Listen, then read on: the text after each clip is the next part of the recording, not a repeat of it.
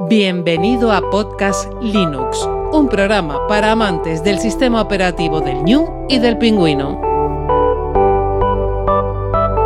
Podcast Linux, el espacio sonoro para disfrutar del software libre.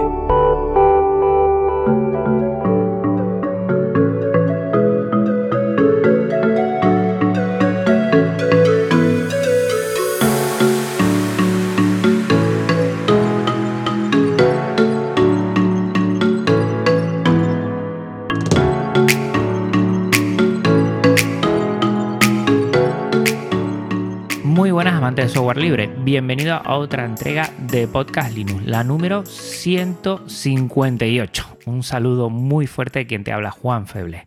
Hoy tenemos un Linux Connection sobre el evento Es Libre, la edición presencial con comunidades anfitrionas de Calpón y Gasol. Se celebrará el 24 y 25 de junio en Vigo y tenemos con nosotros a tres de sus organizadores. Hoy va a estar con nosotros Paula de la Hoz, que es cofundadora y presidenta de Interferencias en la organización de Libre desde la primera edición. Muy buenas, Paula, ¿cómo estás? Hola, muy buenas. Nada, bienvenida aquí también a Germán Martínez, que es cofundador y vicepresidente de Interferencias, también en la organización de Libre desde la primera edición, y que tanto Paula como Germán estuvieron con nosotros en el episodio 132, hace un año, pues hablándonos también de el Es Libre, pero que era en versión digital, streaming, digámoslo así. ¿Qué tal, Germán? ¿Cómo estás? Pues aquí estamos otra vez más, a divertirnos. Pues sí, y además con el ventilador, me acuerdo que la otra vez también comentaste que, que hacía mucho calor y ahora comentaremos desde dónde nos habla cada uno. Y tenemos, si me lo permite, también a Miguel Bousada, que es presidente de la Asociación Galpón, es la Asociación Cultural sin ánimo de lucro, que, mm, bueno, que está como Asociación Cultural Grupo de Amigos de Linux de Pontevedra, Galpón. Y viniste, Miguel, en el episodio 46, o sea, hace ya bastante, bastante tiempo. ¿Qué tal, Miguel? Hola, ¿qué tal? Pues encantado de que estén los tres aquí. Vamos a disfrutar mucho. Creo que es el momento idóneo para que eventos como este ya sean presenciales y nos veamos las caras y dejemos las pantallas que nos gustan mucho, están muy bien, pero no hay nada mejor que compartir una charla después de escuchar algún taller, de escuchar a alguien y creo que es fundamental. Mientras tanto, nosotros estamos, bueno, más o menos, lo, se lo comentaba a Paula, eh, eh, en, en puntos del territorio español y estamos, vamos a recordar a los oyentes, que estamos unidos gracias a una sala Gypsy para esta charla, que es un servicio libre de videoconferencias, y que este podcast se aloja en su web GitLab, un servicio libre de repositorios Git, y el contenido en archive.org, archive.org, la biblioteca digital libre con licencias Creative Commons. Yo desde hace mucho tiempo, cuando ya lo supe, He intentado que poder ir, pero al final me es imposible por temas de trabajo. Pero creo que es libre, es uno de esos eventos que no podemos fallar. Todo el que le guste el software libre, el hardware libre y las comunidades tiene que estar allí. Y para mí, mm, bueno, es una obligación dar eco como a muchos otros eventos que he dado, pero dar eco Es Libre que desde hace unos años pues se pone desde mi punto de vista y creo que no me equivoco como uno de los eventos en España más importantes sobre comunidades y hardware y software libre. Y lo primero, mm, siempre que pasan por aquí, yo la primera pregunta, la de obligación, es cómo conocieron, mm, cómo conocieron GNU Linux.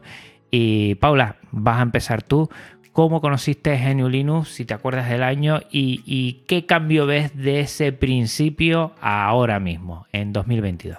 Mm, Bueno, la pregunta es compleja porque realmente mi primer encontronazo con GNU Linux fue en el colegio. Mi profesor de informática nos instaló Ubuntu a todas y nos, nos puso ahí a aprender un poco a utilizarlo a nivel de usuario.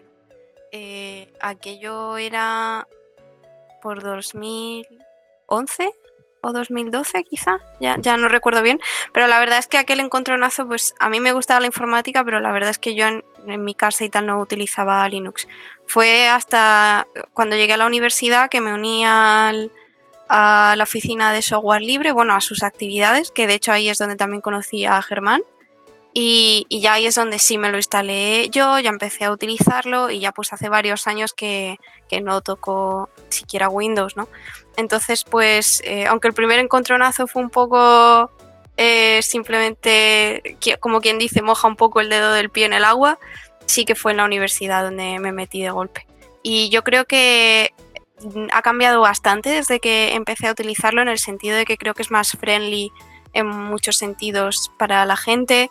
También incluso mmm, distros que se podían considerar más alejadas de, las usuarias normales, como por ejemplo todos eh, los que están basados en Arc Linux y ahora pues eh, gracias a varias distros basadas en Arc pues están mucho más accesibles. ¿no? Yo creo que se ha trabajado mucho la accesibilidad y a mí me mola mucho. Yo creo que ha mejorado bastante.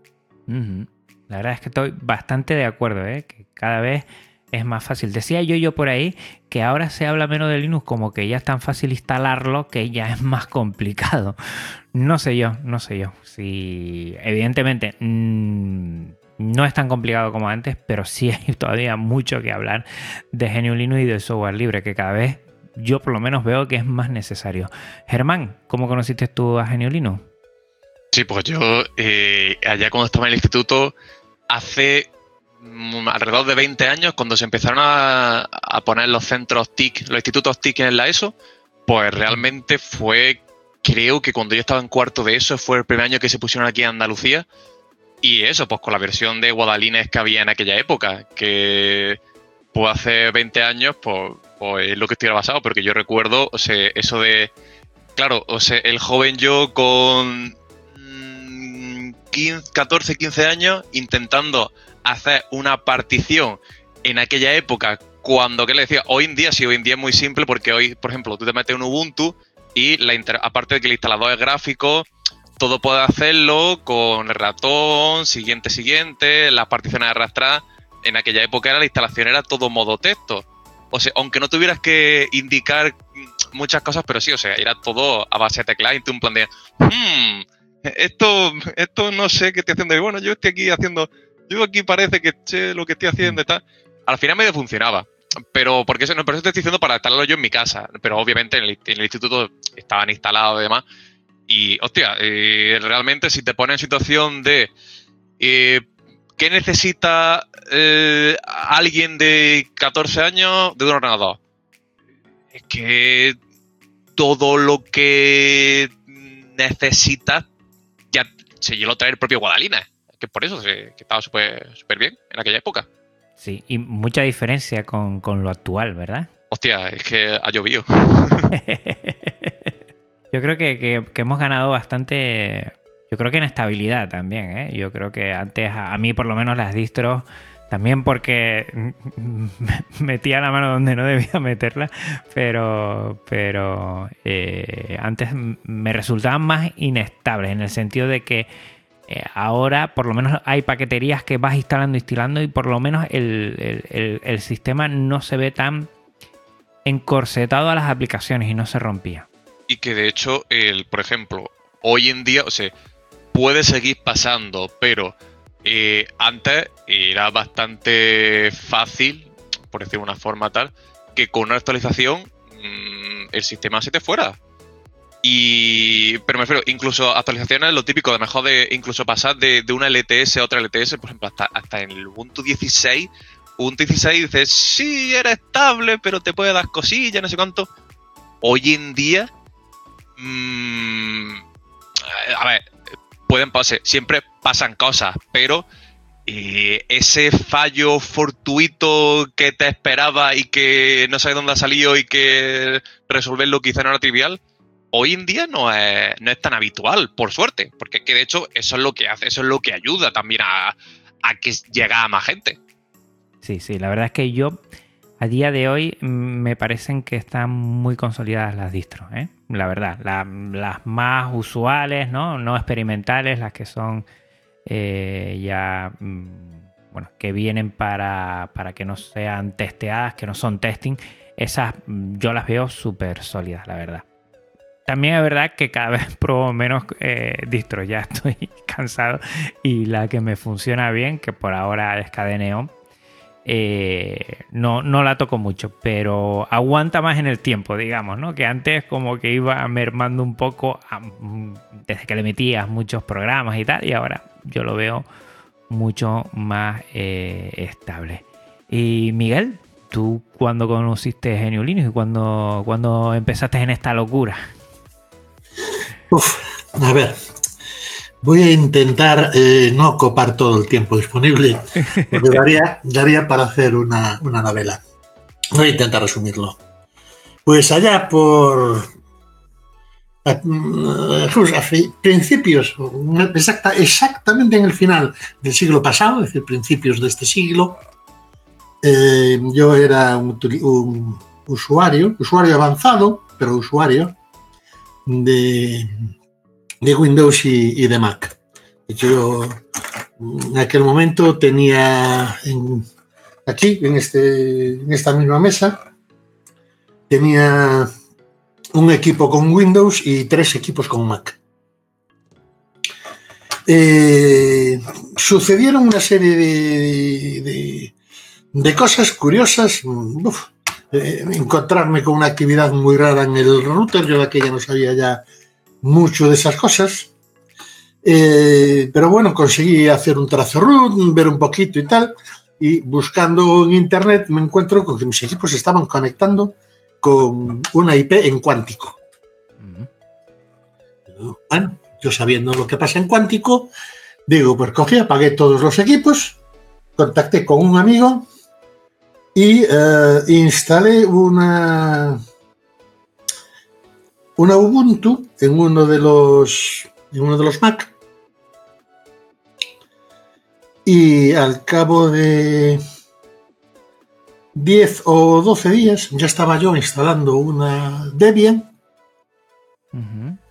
en otro y así pues fui eh, fui, fui digamos avanzando avanzando y pues llegué hasta un poco hasta hoy por el camino pues como sabéis sobre todo Juan sabe bien eh, pues aprendí algo de informática te digo, antes no sabía nada, era simplemente un usuario avanzado. Y eh, pues bueno, gracias a manejarme en Linux fui eh, aprendiendo, pues hablando con los amigos. Fue cuando conocí a, a Galpón y pues bueno, pues con la gente de Galpón y con cuatro tutoriales en internet y pues bueno, pues llegué a hacer a ser uno de los constructores de una, de una distro, pues que bueno, que fue muy querida hasta que nos, nos, nos pudo y nos aburrimos y tuvimos que dejarla, que fue Minino. Uh -huh. Y así, bueno, pues hasta hoy. Yo haría una salvedad a lo que estabais hablando ahora con Germán. Y yo estaba pensando, Germán, qué mala suerte tuvo. Porque yo no tuve desastres. O sea, eh, piensa que incluso trabajando en el desarrollo de, de mi niño, es que a veces hacías auténticas barrabasadas, pero nunca me sucedió perder una distribución.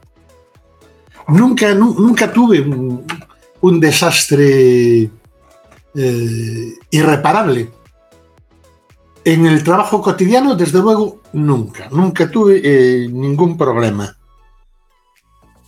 Con ninguna distinción. Bueno, cita que yo acabé, soy de Vianita, me hice de Vianita, no sé por qué. No por ninguna carencia especial, simplemente porque empecé a trabajarla, fue la que fui aprendiendo y es con la que hoy me siento cómodo y, y seguro trabajando. Si lo hubiera hecho con ARC, pues a lo mejor estaría por los mundos de manjar o demás, pero bueno, como aprendí en, en Debian, pues sigo en Debian. Eso sí, uh, lo que soy es muy, muy raro con, con los entornos de escritorio. Mm, sigo pensando que para mí, para usarlos yo, me refiero, eh, los, los mejores son el viejo Genome o Mate y el XD. Para mí son mis escritorios favoritos y es donde, donde estoy realmente a gusto. Y eso sí, que alguna vez, creo que en los viernes de escritorio mandé una captura, yo lo que trabajo es con tres pantallas. Eso, eso sí es cierto.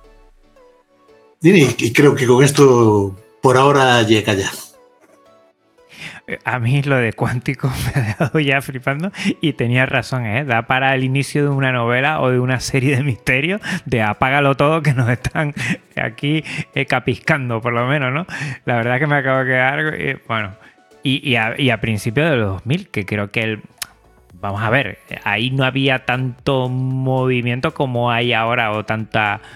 No es tan cotidiano, ¿no? Lo que digamos, pues, pues la verdad es que sí hablando de Minino, Miguel, Minino es el vídeo que más visualizaciones tengo yo y tiene 60.000 visualizaciones y es el de los peores vídeos que he hecho porque yo lo, reviso y digo, madre mía, eh, qué mal me he explicado y que decía que iba a explicar cómo se instalaba y tampoco lo expliqué al final y todo esto, pero es el vídeo que más ha llamado la atención, el más visto y que el más me más ha llamado la atención y tiene muchos comentarios y, es verdad que vamos, mantener una distribución dos personas es inviable, es inviable, pero qué bien gestionaba eh, lo que era la RAN en equipos, eh, bueno, con, con, con, años, ¿no? Que digamos que, que ese es su hándicap actual de poder utilizarlos, que es que eh, traga tanto lo que es la navegación por internet que si no tenía no tienes de 4 a 8 gigas es imposible y ese lo gestionaba perfectamente, me acuerdo yo muy bien de eso. Mm.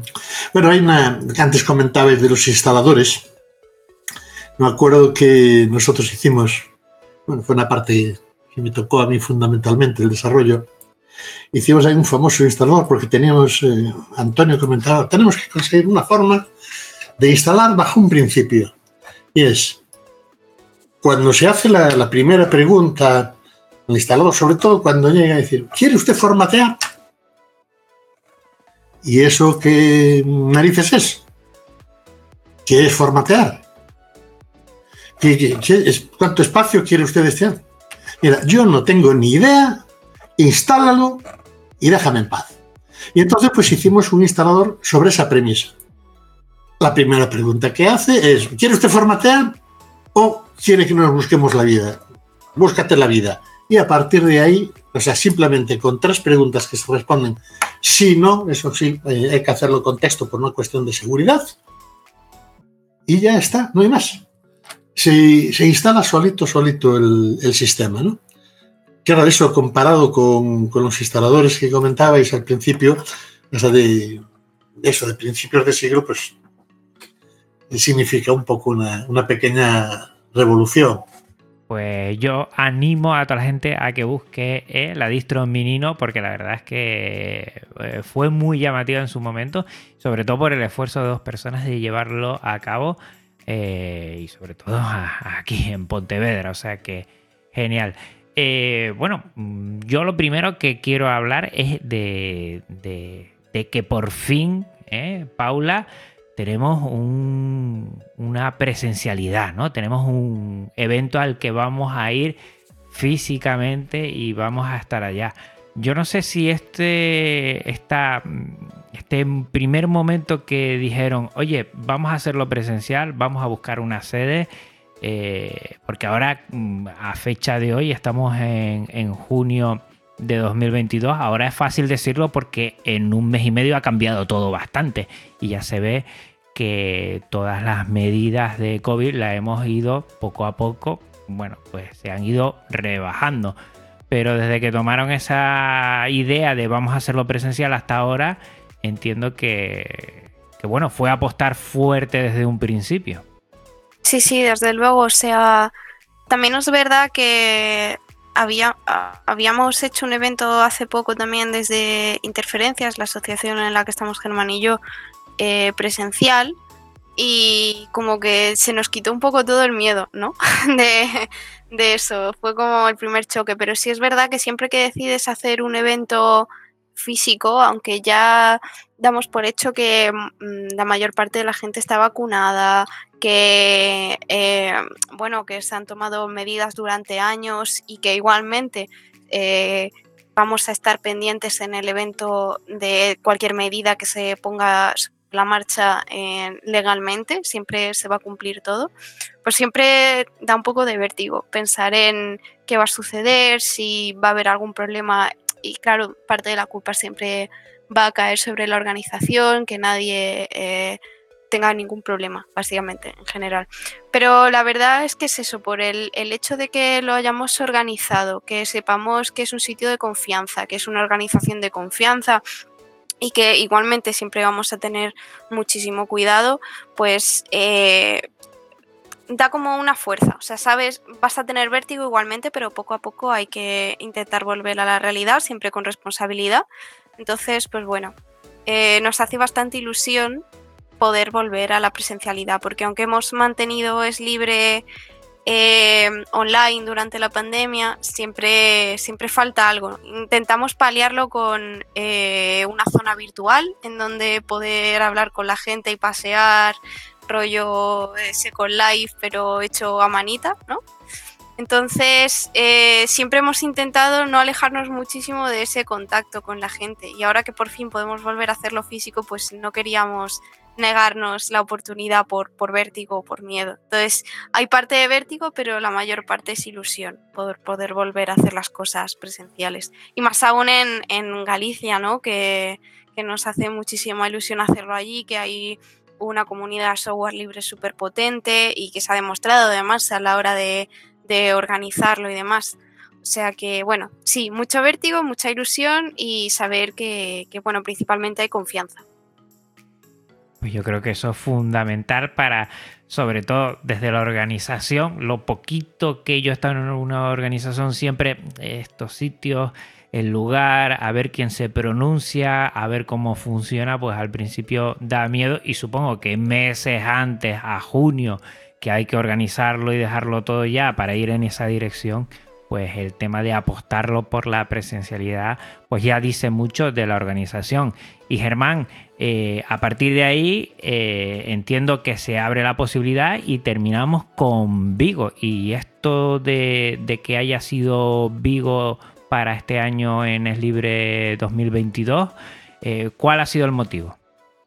Sí, a ver, eh, todos los años, de hecho desde, la primera edición, se hace una convocatoria abierta. De hecho, absolutamente todo, eh, todo el procedimiento de todo es transparente. De hecho, tenemos un repositorio en GitLab que ahí se va, ahí se va reflejando toda la solicitud y demás. Y la propuesta de sede no iba a ser menos. Entonces, este año mmm, lo mismo. A ver, comprendemos que damos un, desde la organización general damos un, unos puntos de cosas que nos gustaría con las que se contara en una edición del libro, pero más que, o sea, más que requisitos es voluntades. Y, por ejemplo, y este año, cuando ya, o sea, cuando ya estaba el proceso, el proceso abierto y demás, eh, Paula lo comentó, dice, hostia, y si se lo comentamos a la gente de, de, de, Galpón, pues si les molaría la idea de, que se organizara allí, porque esta gente eh, organiza un montón de cosas. Teníamos muy en mente de que el Academy de 2019, puede ser, creo que fue, el que organizaron allí, dijimos, hostia, esta gente tal. Y porque, claro, porque es lo mismo, se, mmm, eh, bastante tenemos, bastante tiene todo el mundo con su día a día como para meterte más fragados. Pero claro, si, si va un poquillo, oye, mira, ¿qué, qué os parecería organizar, este, organizar esto? Pues tal, y que de hecho a Paula habló con Miguel y dijo, oye, mira esto. Y dijo, ah, pues mira, sí, y ya se, y lo mismo, se, se hizo la, la propuesta formal y como no se presentó ninguna más y todo nos parecía bien, pues dijimos, ah, guay, pues para adelante. Que de hecho el primer año, por ejemplo, el primer año eh, que se hizo, que fue medio experimento, medio tal, se presentaron eso, se presentaron Granada y Almería. Al final, mm, por votación, salió Granada y se hizo en Granada. Cuando se hizo la primera en Granada no sabíamos que iba a ser la, la primera y única presencial en varios años, pero bueno, pero aquí estamos. Y la idea es, o sea, mm, la idea es para el año que viene lo mismo. De hecho, haré como todos los años durante, durante apertura y clausura diciendo, bueno, aquí esto ya sabemos que se organiza guay. ¿Qué, qué, persona valiente se anima a hacer una primera, pues yo podría estar interesado, ¿qué os parecería? No sé qué cuánto. Y que realmente es que, eso también es lo que se gana con los eventos presenciales, que la gente se anime más a, echarse para adelante. es un formato, Germán, eh, te lo digo, osado en el sentido de decir, eh, la sede se mueve, ¿eh? es itineraria en ese sentido, se va moviendo eh, a nivel nacional con lo que conlleva eso, ¿no? De gestión a veces, pero a, la vez ayuda a, a, ser más grande, es libre porque, mm, vamos, va yendo por muchos sitios, ¿no? Tiene, tiene su parte positiva, y su parte complicada también, ¿no? De decir, mira, sede, Madrid, todos los años, por, por, decir, ¿no? Universidad X, en Madrid todos los años. Pues bueno, lo hacemos allí. Facilita mucho ya tener eh, claro el sitio, el lugar, el contacto. El moverse, Germán, yo creo que también es una complicación, a la vez que da alegrías, ¿no? Pero que también tiene su punto. Claro, pero porque esa es la idea, o sea, vuelvo a lo mismo y la idea detrás de la importancia, necesidad, casi que obligación personal que tenemos de hacer un evento itinerante es porque lo que estoy diciendo, se, eh, los eventos grandes, todo el mundo sabe dónde se hacen. Y es, todo el mundo sabe que si tú, si tú quieres, si tú quieres hacer un evento mañana en Madrid, de un día para otro levantas 100 personas, 200 personas, 300 personas. Como nada. Y Barcelona tres cuartos lo mismo. Luego ya sitio, luego ya depende tal. Pero claro, y nosotros que por ejemplo estamos acostumbrados que aquí en Andalucía lo que ha pasado, que es que eh, sí, o sea, ahora mismo por ejemplo Málaga y Sevilla levantan, levantaban muchas cosas, pero Granada, éramos, o sea, la, la, la antes, éramos aquí e, ese pequeño reducto y de bueno, vamos a intentar hacer cosas. Entonces por eso, como estábamos acostumbrados de...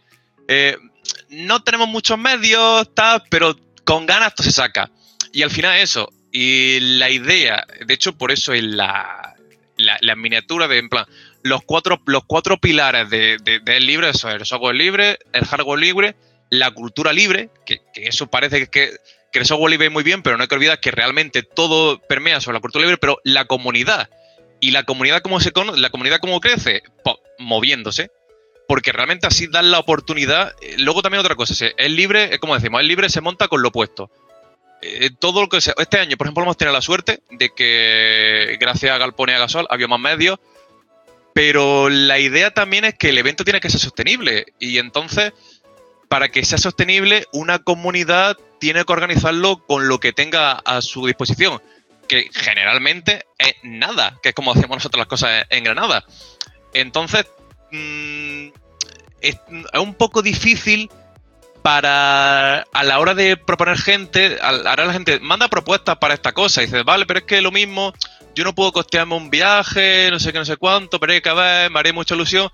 Y dice, bueno, pues entonces, si este año, por lo que sea, no te pilla cerca, está bien saber que este año no, pero lo mismo el año que viene se te más cerca. Y, así es como se va conociendo gente, lo mismo gente que dice, bueno, pues como ya conozco el evento, me mola la gente que va, pues voy a intentar hacer un poquillo más de esfuerzo por poder ir. O sea, que son muchas cosas que realmente hacer un evento itinerante al final es un beneficio para, todos. Sí, sí. Yo creo que es como, como las distribuciones geniolinos, ¿no? Son muchas, van poco a poco pero si una da un paso atrás, las, las, que siguen pues dan un paso adelante. No lo había visto así y tienes mucha razón. Y, este año pues, pues dieron un paso adelante lo que es eh, las comunidades anfitrionas. Tanto Galpón como Agasol, que este año también van a estar eh, ahí, pues, pues en lo que será en Vigo. Eh, Miguel, háblanos un poco de Galpón, que lo tienes de, la mano, pero también háblanos un poco de Agasol en lo que nos puedas informar. Sí, bueno, mm, vamos a ver. Galpón hace, hace, pues cumplimos este año 20 años. Nace de la mano de un grupo de, de alumnos en la escuela de Telecos eh, entre los fundadores, pues hay gente ilustre, especialmente en el mundo de, la seguridad, como, Antonio Fernández, y gente pues como eh, Raster, creador de aquel, programa que creo que utilizábamos todos en su momento, que era DVD. Gente pues vinculada al mundo de, hoy, vinculada al mundo de la empresa, y eh, pues entre ellos pues eso, fundadores de, Agasol. Mi contacto con Agasol es pues eso, bueno, que mm, digamos que dentro del mundo de las comunidades de la empresa, eh, lo que es Asolif, etcétera, en general la gente está mucho por el código abierto, ¿no? Mentalidad muy de empresa. Eh, Agasol mantiene mm, y, sobre todo las empresas, digamos que más eh, presencia tienen en, eh, en Agasol, como son Igalia y como es LibreBit, la definición y la intención de seguir siendo software libre y no código abierto, ni fuentes abiertas, ni nada por estilo. Es decir, su denominación la llevan a rajatabla, son Asociación de Empresas de Software Libre. Eh, y bueno, mm, de ellos poco, poco más puedo decir que, son unos excelentes compañeros de viaje en todos los sentidos. Yo llevo años colaborando con ellos. Desde cuando nos conocimos en, en LibreCon, recordarás Juan, que eh, organizaba, era una LibreCon en Santiago, pues es organizada por Acasol, y recuerdo pues que yo fui allí de, voluntario eh, a colaborar con ellos y bueno, estamos ahí. Respecto a, Galpón, pues eso, pues somos un, un un grupo de, usuarios Linux, que eh, pues fuimos evolucionando y eh, hoy, pues bueno, abarcamos tanto el, software libre, el hardware, la cultura libre en general. por ejemplo, por los, unas jornadas que organizamos que eran los sábados libres, que fue allá entre 2013 y 2015, si no recuerdo mal, que eh, eran esas jornadas, los sábados libres en el alta mar, mm, eh, dedicábamos un sábado completo vez a, un, a un producto concreto. Eh, por ejemplo, empezó, que parece va a ser, por ejemplo, ponente en, en Libre, con, otras historias relacionadas con CMS, pero en su momento fue la primera ponencia que se hizo de HIT aquí en, en Galicia, que lo hizo Jesús Amieiro, y acabamos, eh, lo habíamos previsto para un sábado y acabaron siendo tres sábados dedicados a HIT. Pero también se conoció Arduino, también se conoció Raspberry Pi, es decir, eran, ya digo, sesiones en las que estaba todo el día destripando, la gente que empezaba a, trabajar con, con, esos materiales, pues nos lo iba exponiendo, se trabajó programación, por ejemplo, con Python, etc. De ahí nacieron comunidades como la comunidad Python Vigo, y bueno, y posteriormente nacieron los, los labs, como la, la Industriosa, con quien también colaboramos, y bueno, ya es más específicamente dedicado a, a hardware libre, ¿no? Pero en, en Galpón, ya digo, pasamos de, de ser eso, una asociación de software libre, a ser una asociación totalmente vinculada con eh, lo que es eh, en genérico, digamos, todo aquello que puede ser visto desde el código de, de la libertad. Y permíteme, Miguel, seguir contigo porque creo que lo primero, cuando es presencial un evento, el lugar es muy importante. Si nos puedes comentar algo de dónde se va a hacer, ¿eh? Evidentemente es en Vigo, pero en qué lugar específico se va a hacer y qué tiene de bueno ese lugar a la hora de, realizar eventos. Bueno, vamos a ver.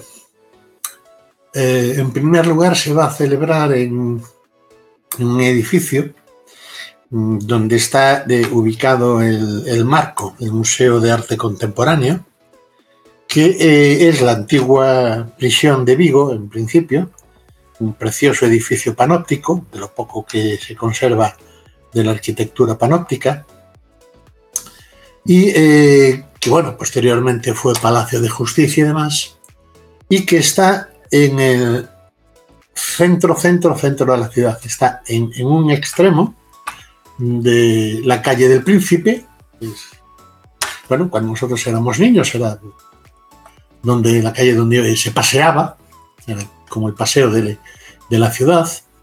Y en esa esquina, justo al lado, la esquina está lo que aquí comúnmente llamamos la Plaza de la Farola, que es, por ejemplo, donde se hizo la, la acampada el 15M.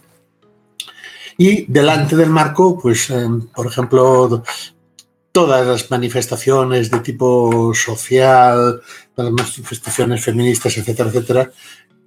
Las concentraciones, por ejemplo, se hacen en las escaleras de este edificio. Bueno, estamos en pleno centro, centro, centro de la ciudad.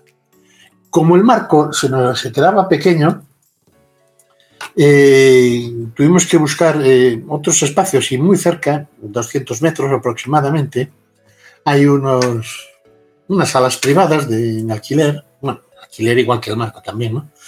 Pero decir que son de propiedad privada, que es eh, la sala mutante, que es la, la, sala muta. Ahí tenemos dos salas, las que llamamos Almacén y Núñez, que es, eh, pues ya digo, a, a, 200 metros, pero seguimos en pleno, pleno centro de, de la ciudad. O sea que por lo que entiendo va a ser muy sencillo una vez estés en Vigo, vamos, eh, tanto el, poder asistir, todo el tipo de conexiones va a ser muy sencillo.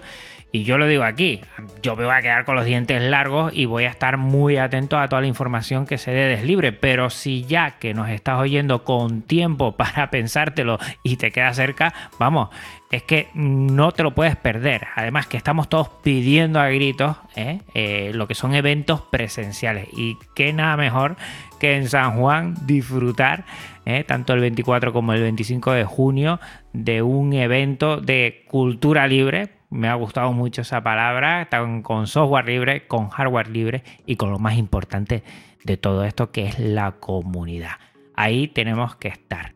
Eh, ya tenemos el lugar, tenemos las fechas que son el 24 y 25 y nos faltaría un poquito, no sé, eh, Paula, si tenemos más o menos organizado eh, un horario, una escaleta para que la gente vaya, mm, bueno, escuchando eh, lo que se va a encontrar ahí. Evidentemente todo va a estar en la página web, que lo tendremos en la nota del programa, pero por, por, por, informarnos un poco, porque no sé si este año va a haber ponencias, talleres, también el año pasado en virtual hubo el tema de, de comunidades, ahí también estaban. Cuéntanos un poco cómo está organizado este año. Pues sí, este año tenemos, bueno, principalmente charlas, que es quizá eh, lo que tiene más tirón. Tenemos mogollón de charlas de varios tipos, tanto lo que hablábamos, ¿no? Tanto de software como de hardware, como el concepto de cultura libre. Entonces, eh, en ese sentido tenemos mogollón de cosas. Luego tenemos los talleres, que son un poco más largos y requieren un poco de más interacción, de tener tu ordenador y estar listo un poco para aprender, interactuar y practicar cosas, ¿no? Entonces, eh, en esa línea tenemos también bastantes. De hecho, yo misma también presento un taller, pero eh, sí que algunos menos que las charlas comunes. Tenemos eh, lo que son dev rooms, que era algo que también echábamos bastante de menos de las eh, de cómo solía funcionar la interacción de las dev rooms en, en, en el libre físico. Entonces, por ejemplo, en las dev rooms vamos a tener a gente como Wikimedia, Drácula, Fedora, eh, y bueno, obviamente la comunidad gallega de software libre a Melissa, ¿no? Entonces, esto está muy bien porque también nos permite poder hablar de temáticas muy específicas. Entonces, si a alguien le interesa muchísimo, por ejemplo, privacidad eh, y soberanía digital, pues se va a centrar más en la Debrum de, de Drácula, ¿no? si te interesa mucho la cultura libre en cuestión, pues eso, de eh, textos y demás, pues también Wikimedia quizá te resulta más interesante, ¿no? Entonces, aunque tienes acceso a las charlas y los talleres y demás eh, por separado, pues también puedes eh, centrarte en una temática dependiendo de las de room que están, ¿no? Y luego pues tenemos también nuestro espacio misceláneo donde mezclamos diferentes cosas, pues eh, propuestas que a lo mejor no pueden caer eh, con facilidad en ninguna de las cosas anteriores, pues siguen teniendo su espacio, ¿no? Y siempre intentamos mantener esa filosofía de ah, vamos a hablar del software libre, pero en clave de feminismo, en clave de eh, tolerancia, en clave de. Entonces siempre estamos intentando, pues eso. Por eso también, por ejemplo, pues eh, tenemos muy claro nuestro código de conducta. Entonces siempre aceptamos propuestas intentamos crear espacios donde se pueda hablar, incluso mm, donde se pueda generar discursos y, comentarios y nuevos proyectos en base a, las propuestas que ya hay, eh, siempre y cuando pues eh, entren dentro de, ese código de conducta. Entonces, bueno, ese es más o menos el marco que tenemos este año, especialmente charlas, algunos talleres, tenemos temáticas en las de Run y algunas cositas que entran dentro del espacio eh, misceláneo. Y entiendo, eh, bueno, Germán, que lo estoy viendo ahora mismo en el horario, acaba de abrir y me acaba de flipar porque tiene, tienen, eh, digamos, cuatro ambientes. Está en marco el salón de actos, está en marco la marcoteca, está, como bien nos dijeron antes, eh, en muta la sala almacén y en muta también la sala Núñez, que está, recordemos, eh, como nos han comentado antes, a 200 metros. ¿eh? Miguel nos comentó antes que está uno conectado con otro. Y estoy viendo por aquí y es que no paran. O sea, tienen eh, directamente cuatro actividades siempre que se van poniendo y que, bueno, la persona que vaya tendrá que ir eligiendo. Y hay mucho que elegir. Germán, entiendo que todo va a ser presencial, ¿no? No hay gente que se vaya a conectar para dar eh, alguna ponencia, todo esto, no lo sé, ¿eh? estoy, es que estoy viendo aquí un nombre y me llamar la atención. No, sí, de hecho, sí, eh, te llama la atención porque lo tiene ahí cerca. no, que sí, hay un par de charlas que, de hecho, este año son cuatro van a ser eh, que se conectan en remoto. Porque es lo que decimos, la, no, la idea está en que el evento es totalmente presencial, pero eh, una de las cosas, o sea, yo personalmente siempre he sido un fuerte defensor de eh, prioritario lo presencial cuando se pueda mm, híbrido, porque alguna vez hace falta una infraestructura que es difícil de conseguir, y que sea solo virtual en, casos extremos. Pero, ¿qué es, lo, ¿qué es lo bueno que ha tenido estos años que hemos tenido la virtualidad? Que eh, puede estar todo el mundo, cualquier persona no depende de, participar, o ya no asistir, también de participar, no depende de restricciones del espacio, de la distancia. Eso nos ha llevado a que, claro, dice, por ejemplo, a lo mejor eh, desde Canarias eh, puede ser un poco un follón, porque tienes que coger un avión y demás, pero bueno, si, si puedes hacer viaje es relativamente accesible, pero cuando nos paramos a pensar en, todas, las personas de las comunidades latinoamericanas, ahí eso ya es complicado porque allí en el mejor de los casos 6 horas de diferencia, 8 horas de diferencia, aparte de la distancia. Y por eso, entonces, principalmente decimos que se permitía participar de forma remota por circunstancias o eh, física, en plan, vivir fuera de, la propia, del, propio del, país, o, por ejemplo, si tienes una persona dependiente a tu cargo y obviamente eso te imposibilita hacer un viaje, pues lo mismo, es una razón de peso, porque tú no puedes tú no es que no viajes por, gusto, es que no viajas por una cuestión de fuerza mayor. Y entonces por eso, eh, la idea hubiera sido que si hubieran llegado muchas propuestas virtuales, pues hubiéramos tenido que hacer un poco de filtro, por lo que he comentado, porque la idea principal es que esto sea algo presencial, pero como al final eh, son cuatro, cuatro actividades de eh, un total de 40 y algo por ahí, o sea, me valen un poco los números mismo, por eso que en plan, está bien dar la oportunidad y tampoco repercute mucho en el, esquema de, la propia, del propio Congreso. La, verdad es que está fantástico porque es una oferta increíble. O sea, digamos que tienes eh, cuatro posibilidades en todo momento para poder, o te vas a una charla, o te vas a una zona más de comunidad, o te vas más a un taller, y está todo bueno, muy bien organizado. Empiezan el viernes 24 a las 9 y media sería la apertura de puertas y acreditación y a las 10 la presentación del Congreso y a partir de ahí 10 y media el viernes pues ya empiezan y veo, bueno, yo me estoy quedando con algunas cosas en Escape.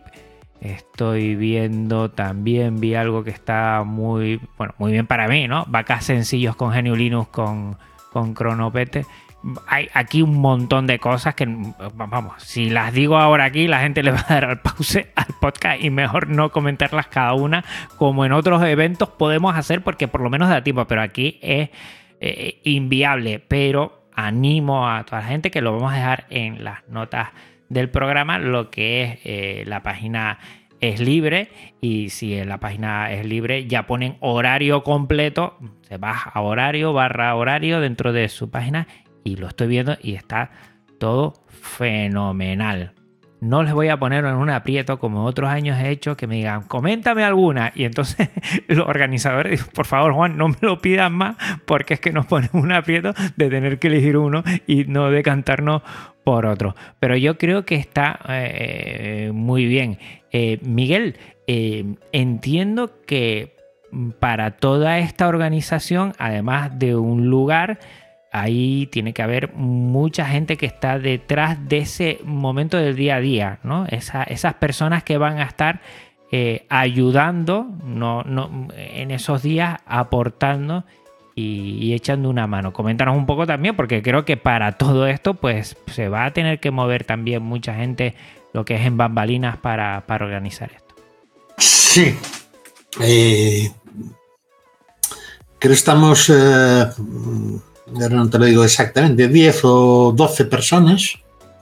Somos las que estamos, bueno, yo digamos soy más, uh, dedico más a, la parte de, gestión ahora previa, ¿no? Contratar locales, eh, localizar todo, ¿no? pero eh, está toda la parte, por ejemplo, el sábado pasado, la tarde el sábado pasado, pues estuvimos haciendo un, simulacro de conexiones para que todo el mundo, todos los voluntarios, pues sepan, por ejemplo, pues eso, se enfrentaran por primera vez a administrar una sala en BDB, eh, ver cómo eh, hay que conectar los distintos equipos, etcétera y tal.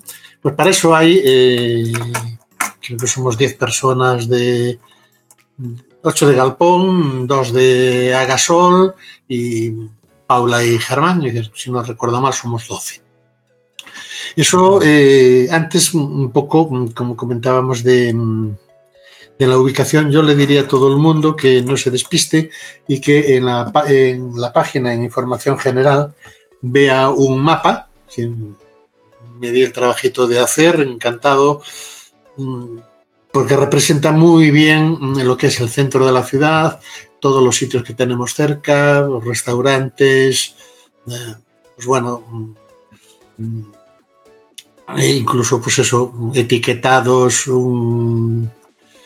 hay un restaurante, un LGTBQ Frien, hay eh, restaurantes de comida rápida, sitios de comida un poquito más mm, cuidadita, eh, hoteles todo en la zona, ahí señalé señale un par de hoteles, digamos, un poquito mm, elevados, digamos, pero la mayoría son hoteles que parten desde los 50 euros y todos muy cerquita, porque además la estación, en vivo afortunadamente, la estación de tren quedó en el centro de la ciudad y eh, según bajas del tren, escoger el trolley y caminar, bajas un poco una pequeña cuesta y estás ya en el, en el marco, ¿no?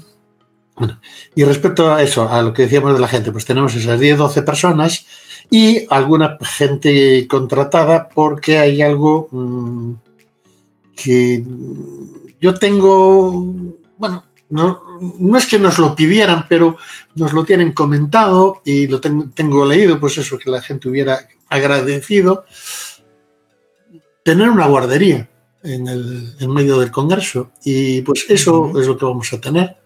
Eh, contratamos con una empresa de, de animación infantil, eh, con sus seguros, con su personal titulado, etcétera, que eh, estarán en una sala anexa del, del, marco.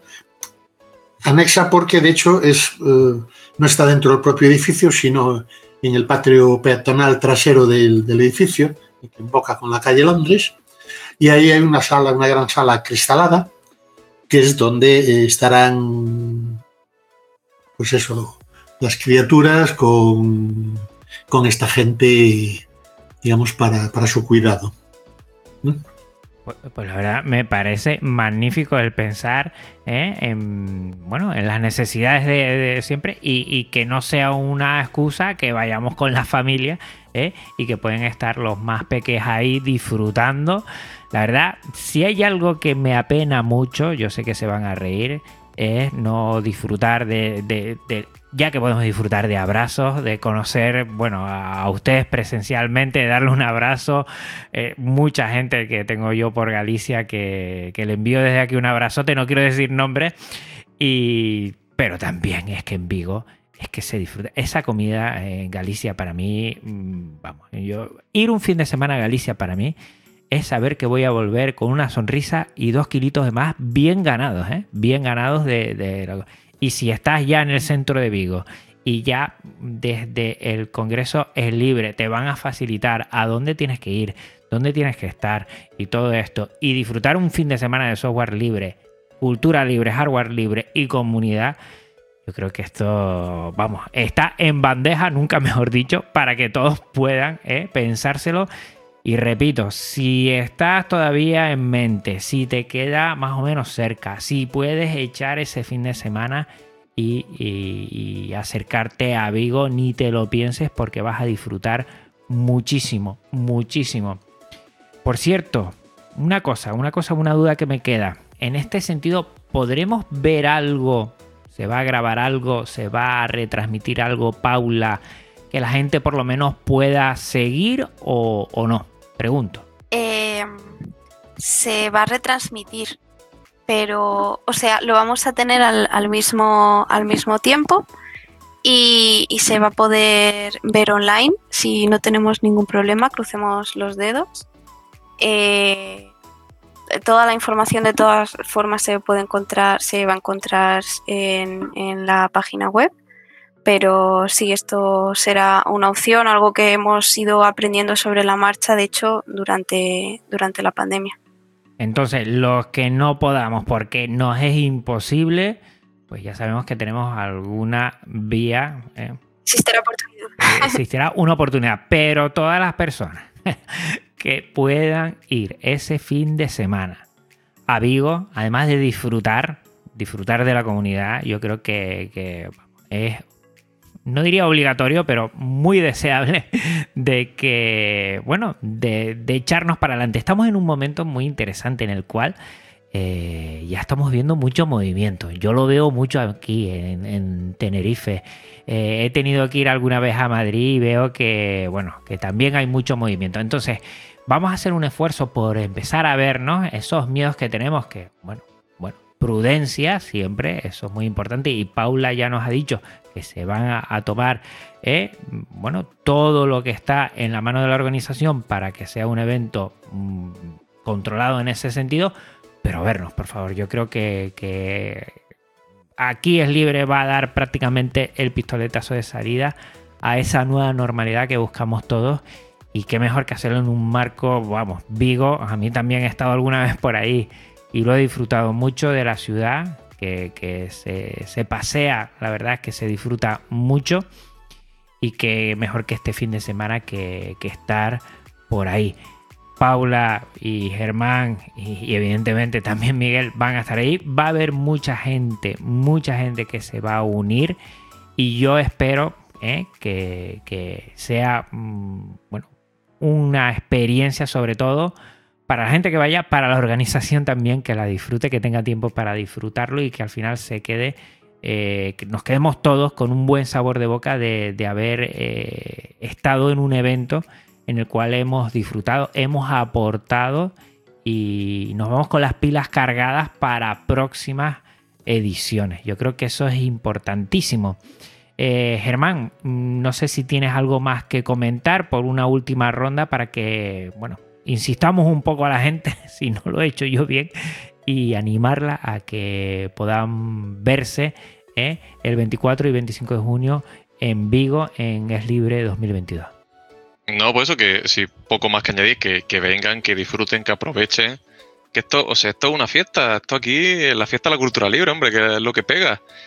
Que, que realmente, o sea, como, como más se aprende es intercambiando ideas con otra gente. O sea, tú sabes lo que sabes, pero. O sea, tú sabes lo que sabes, pero no sabes lo que no sabes. Ahí está el punto. Cierto, cierto. Y siempre las cosas, en verdad, en charlas y talleres uno sale con muchas cosas, pero ese previo ahí de uno u otro sitio que conoces, conectas con alguien y te dice algo que ya te da alguna idea o ya tienes ese contacto, eso es, vamos, no tiene precio. O sea que animamos a la gente a la presencialidad sobre todo. Miguel, ¿algo que comentar? ¿Algo que quieras aportar? Bueno, eh, nada, nada especial. Eso decirle a la gente que estamos esperándolos con, con, las manos abiertas. Estamos haciendo un trabajo que esperamos mm, se vea recompensado con una buena asistencia y bueno, que vengan también dispuestos a, aceptar, a tolerar mm, algún fallo y siempre hay cosas que se nos escapan y que bueno, mm, las personas no, por el hecho de utilizar software libre, no por eso tenemos todas las virtudes que tiene el software libre. Ojalá, por lo menos a mí me daría un poquito de...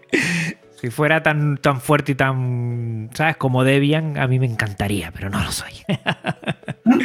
Oye, pues Paula, Germán, eh, Miguel, la verdad es que he disfrutado mucho he disfrutado y a la vez me he visto que es que no voy a estar allí, pero eh, noto mucha alegría ¿no? en los tres. Y eso que quien haya estado en una organización y más en eventos de esta magnitud sabe que cuando se va acercando el día, pues bueno, pues suceden cosas, pues hay un poco de nerviosismo, pero ya ven cómo eh, eh, ellos, tres personas de la organización, están con todo para que nos pasemos genial, para que disfrutemos, para que compartamos. Qué importante es eso.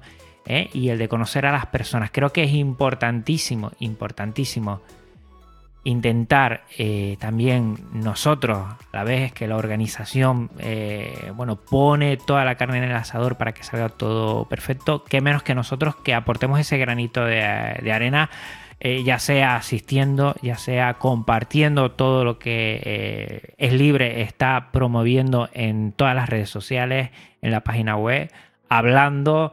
Eh, tienen Telegram, tienen bueno, muchos sitios en donde, en donde están informando y, todo bueno, lo podemos condensar en su página web esli.re, que al final se leería es libre, ¿eh? barra 2022 en esta eh, edición de este año y ahí tienen todo mm, el horario completo, las propuestas aceptadas, la asistencia. Nos piden que nos registren si tenemos pensado asistir para, bueno, pues que la organización tenga ya en mente un número y ya vaya eh, teniendo eso en cuenta y que yo como usuario de Genio no tengo más que decirle a ustedes como representantes de lo que es esta organización Deslibre 2022, a Paula, a Germán y, a Miguel. Muchísimas, muchísimas gracias por generar esto, por pasarse por aquí por Geniolinos para intentar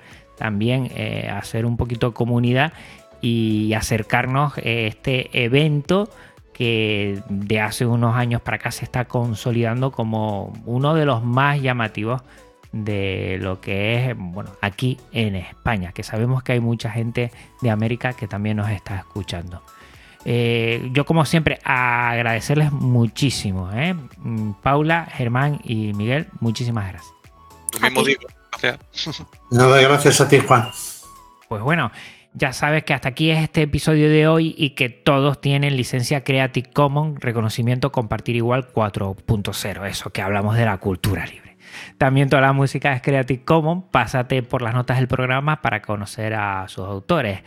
Este podcast aloja su web en GitLab, que es un servicio libre de repositorios Git, y su contenido en archive.org, archive.org, que es la biblioteca digital libre con contenido Creative Commons.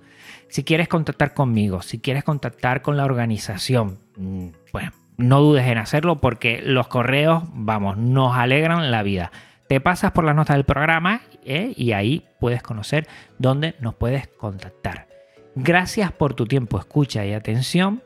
Hasta otra Linuxera, hasta otra Linuxera. Un abrazo muy, muy fuerte a todos. Paula, Germán, Miguel y todos los que nos estén escuchando. Y nada, nos escuchamos en 15 días otra vez aquí en Podcast Linux. Chao. Podcast Linux, el espacio sonoro para disfrutar del software libre. Un programa para amantes del sistema operativo del ñu y el pingüino.